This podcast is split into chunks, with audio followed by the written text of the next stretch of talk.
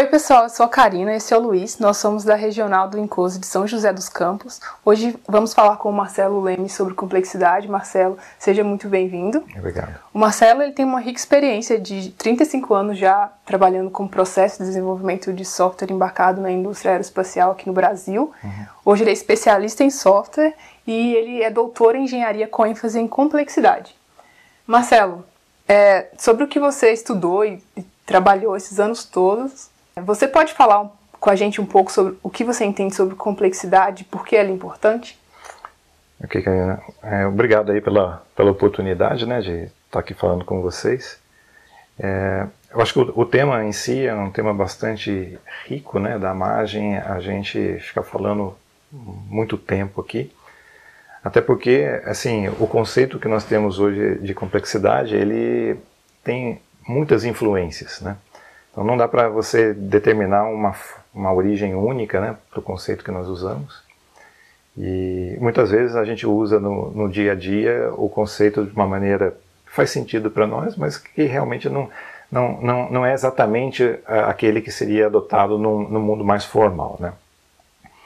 Então, o, o que eu poderia dizer é que o, os princípios mais fortes né, que hoje regem o conceito de complexidade vieram é, da, de Descartes, de Newton, em que, vamos dizer assim, estabeleceu um método de análise científica né, que é, previa a decomposição de um determinado problema em partes tão simples que cada uma delas pudesse ser completamente compreendida. Né. Após isso, compreendidas as partes, isso aí era voltava-se para aquele componente, né, ou para aquele problema, e aí partia do pressuposto que, uma vez compreendidas as partes, você poderia compreender o todo. A base foi aí, mas ao longo do tempo, e isso nós estamos falando aí de quase 300, 400 anos de, de evolução de um pensamento, né? E, e que hoje a maneira que se, se entende complexidade é que são sistemas que, cuja os elementos interagem de uma maneira autônoma. Né? E que não tem um, um, algo que rege a, a, as ações daquele grupo. Então, o, um exemplo típico disso é, é sistemas naturais, né? um ecossistema.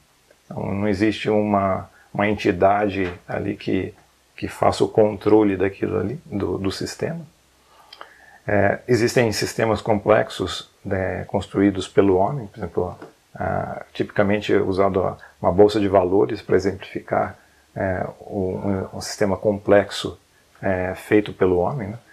Então, cada um ali age de uma forma e o, o sistema vai conduzindo para um lado ou para o outro, mas não existe uma pessoa determinando o caminho que aquilo ali vai. Né? É, na teoria, nós trabalhamos com sistemas simples, os complicados e os complexos. Né? Então, sistemas de engenharia hoje praticamente ficariam classificados como sistemas complicados. Né? E que e esses sistemas são tipicamente eles possuem características que nós chamamos de características emergentes. Né? Existe um pesquisador francês chamado Bedot. Ele colocou ah, essas propriedades emergentes de, de três maneiras. Ele falou das propriedades emergentes fortes, e essas são mais de um cunho mais metafísico, né? Então, como você justifica a vida pelo conjunto de órgãos que você tem aqui? Né? Só esse aglomerado de órgãos seria suficiente para justificar que as pessoas estão vivas? Né? Esse entra em questões de, dessa natureza. Né? Existe a complexidade, é, a emergência fraca, que é essa que, que a gente estava comentando, né? que são das interações que surgem esses comportamentos, né? as bolsas de valores, sistemas, é, ecossistemas. E existe a, o que ele chamou de é, emergência nominal. Então é aquele que você constrói para que o comportamento emergente seja igual àquele projetado. Então, quando a gente fala de um sistema de engenharia, Nós estamos falando, na verdade, de um tipo de emergência, mas que é emergência nominal. Quando nós colocamos esse artefato de engenharia dentro de um ecossistema, né, em que tem pessoas, controle de tráfego aéreo, é, fenômenos atmosféricos, aeroportos, sistemas que precisam realimentar tudo. Então aí você está introduzindo aquele sistema é, de engenharia, né, chamado complicado ali nesse contexto, é, transformando aquilo dentro de um, colocando aquilo dentro de um contexto de um sistema complexo. Então, acho que é, hoje nós, se a gente olhar só o artefato, né, uma visão mais reducionista, né, uma aeronave, é, nós estamos deixando de olhar realmente eu perceber certas coisas importantes do ponto de vista sistêmico, né, que é o, o, o avião dentro do seu ambiente de operação e com os usuários, com tudo o que acontece em torno dele. Né? Então é importante essa percepção é, para uma visão de engenharia de sistemas. Né? Você comentou sobre complexidade é, na engenharia. Uhum. É super importante a gente lembrar que a gente tem que aprender a gerenciá-la, né? Porque, Sim. de certa forma, a gente precisa de, de, um nível de complexidade mínimo para poder uhum. gerar uma função que a gente precisa, né? É, durante a sua carreira acadêmica e pesquisa, você publicou o livro Complexidade, Criticalidade e Acoplamento. Uhum. Como surgiu a necessidade de estudar complexidade e uhum. é, por que você acha ela importante? É, foi assim, meio casual, né? No, quando estava participando do projeto do E1, é, nós adotamos uma norma, a RP 4754, e a norma era voltada para sistemas altamente integrados e complexos. Então, a primeira coisa que surge é o que é um sistema altamente integrado e complexo. Né? A norma tem as suas definições, mas eu fiz minha pesquisa na época para ver visões diferentes do que, que seria algo complexo. E isso nós estamos falando lá por volta dos anos 2000, né? 2001, 2002, e o assunto estava muito borbulhante né? na época. Você olhava na sociologia, na psicologia, na filosofia, na matemática, na computação, na engenharia, na biologia, todas as áreas praticamente falavam de alguma coisa em torno de complexidade aquilo me chamou a atenção e me despertou algumas possibilidades. Na época eu não tinha muita condição de, de, de aprofundar no assunto, né? as demandas de projeto eram pesadas, e, mas isso aquilo lá ficou guardado. Né? E mais para frente né, surgiu a oportunidade de fazer um doutorado e aí eu falei assim, eu vou explorar esse assunto é, voltado para um ambiente de engenharia. Então foi aí que surgiu né, o, o interesse e o, o início do estudo sobre complexidade. Quais os desafios você encontrou durante sua pesquisa? É, o, todo, todo doutorado é um, um, desafio pessoal grande, né, por si só, independente do, do tema que você vai fazer, né, ainda mais trabalhando, tendo as demandas de casa também. Então, assim, é, é, um, é um esforço pessoal, mas eu diria que vale muito a pena. Com relação ao assunto, uma coisa que me incomodava muito era a questão de definir realmente uma complexidade de um ponto de vista objetivo. É, nós tínhamos, eu fiz uma, uma, enquete na época com o pessoal da área de sistemas para algumas perguntinhas, né, e que concluíam se o sistema que aquela pessoa estava trabalhando ele considerava como complexo ou não. A conclusão que eu cheguei naquela época é que o avião que nós estávamos produzindo era extremamente simples. Porque para todos os sistemistas né, que eu perguntava é, sobre complexidade, todos eles me respondiam, não, mas isso é óbvio, isso aqui é, é, é simples. Né? E isso me chamou a atenção, porque isso caracterizava muito um conceito da complexidade associada à percepção. Então, ela associada à percepção, ela tem um caráter transitório. Então, o que é complexo hoje para mim, se eu me dedico, se eu estudo, aquilo me passa a ser familiar e daí eu não considero mais complexo. É o que acontecia com nossos engenheiros, né? eles estavam ali envolvidos no dia a dia da, daquele desenvolvimento e daí para eles aquilo se tornou simples. Uhum. Né? Agora, cada um estava olhando a sua parte. Então a gente é, teve desafios grandes na parte de integração, que é justamente aonde as interações entre esses sistemas iriam acontecer. Aprendemos bastante, né? Então eu acho que um, um dos pontos, né, que que me incomodava era essa é, visão mais baseada na percepção. Então, a dificuldade era encontrar algo que não dependesse dessa percepção, uhum. que ela fosse algo mais objetivo, né? algo mensurável. Então, se eu digo para você que algo era complexo, eu tinha que ter uma referência. Qual é a complexidade máxima que eu deveria atender?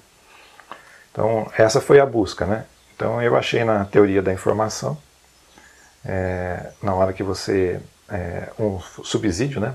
Para criar uma, uma métrica em que, baseado nas conexões mapeadas da aeronave, é, eu conseguiria calcular a quantidade máxima de informação necessária para descrever aquelas interações. E qual seria a quantidade máxima teórica se aquelas conexões se conectassem todas com todas. Então, algumas seriam até assim inviáveis, né? mas a princípio aquilo criava um cenário em que eu conseguiria medir uma complexidade máxima daquela aquela arquitetura.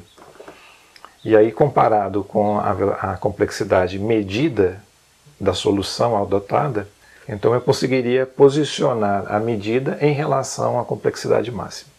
Então foi isso que, que é, basicamente a síntese de todo a pesquisa que, que eu fiz. Né? É, você tem alguma posição sobre a complexidade inserida no, nas estruturas organizacionais e modelos de negócio? Então, ela, nós falamos ali de um, talvez a parte mais simples, né? Uhum. Que é uma estrutura estática, uma vez que está definida a arquitetura, né? A gente consegue medir isso. Realmente, é, voltando ali ao fundamento, né? Se nós estivéssemos caracterizando pelas definições lá do Instituto Santa Fé, eu não estava trabalhando necessariamente numa complexidade, estava num sistema complexo. Estava trabalhando numa aeronave que foi projetada para uma determinada finalidade, então estaria trabalhando num sistema complicado. Quando a gente vai para uma área mais é, que envolve decisões de pessoas, uhum. organização, tem uma multiplicidade de, de possibilidades ali, o nível de incerteza aumenta e, e por si só a complexidade do sistema aumenta. Perceber isso né, nem sempre é uma coisa fácil. E as organizações muitas vezes não favorecem a estrutura dela para que as pessoas percebam essas iterações. Né? Muitas estruturas mais estratificadas, as áreas ficam muito isoladas. Então, eu vejo uma preocupação hoje na fábrica né, de introduzir os conceitos de Systems Engineering justamente para quebrar essas fragmentações e ter uma visão mais holística né, de como que a coisa se organiza. Então eu vejo essa necessidade, né? Para se entender a complexidade, eu tenho que ter uma estrutura que também favoreça a enxergar todas essas interações. Né? Baseado em tudo que você já viveu na sua carreira, é tanto na academia quanto na indústria, se você tivesse que dar algum conselho para a gente hoje, qual conselho você daria para lidar com complexidade de sistemas? Eu acho que primeiro tem que ter uma vontade, né, de, de se abrir para algumas coisas. Então, algumas empresas, eu acho que elas, é, as soluções do passado não garantem o sucesso do futuro, né? Então, acho que um primeiro ponto é, são as pessoas se abrirem para, essa realidade enxergarem que isso é um fato. É, existem fundamentos é, não. O próprio Incuse é, é uma área que provê uma série de, de textos, tem uma, uma série de papers que inclusive eu referenciei no, no, meu trabalho, né, que lidam com isso. Então, quer dizer, a abertura para se, se municiar né, é, do, dos fundamentos né, e colocar em prática também é super importante. E uma estrutura é, que realmente, dentro da empresa, faça isso acontecer. Né? Então, acho que passa por uma vontade, por um preparo das pessoas para entender os fundamentos, né? para poder aplicar da maneira apropriada e realmente pessoas que estejam assim realizando isso dentro da, da empresa. Né? Acho que é um tripé fundamental aí para que a coisa aconteça. Marcelo, muito obrigado por falar com a gente sobre complexidade, uhum. que é um tema super importante, foi até motivação para o desenvolvimento do Systems Engineering como, como disciplina. Uhum. Muito obrigado, Luiz, também por mais um Systems Talk. Eu que agradeço a, a oportunidade né, de, de estar aqui falando com vocês. Eu acho, espero ter contribuído de alguma forma. Né? E me coloco à disposição aí sempre que precisarem e eu puder ajudar, eu estou sempre disposto a contribuir. Obrigado aí. Muito obrigada. Valeu. Pessoal, obrigado por assistir mais um vídeo. É, confira no nosso canal no YouTube mais vídeos a respeito do System Engineering. E se você quiser fazer parte também do ICOS, junte-se a nós, é, entre em contato com, conosco através dos, dos links no, no canal. E muito obrigado e até uma próxima.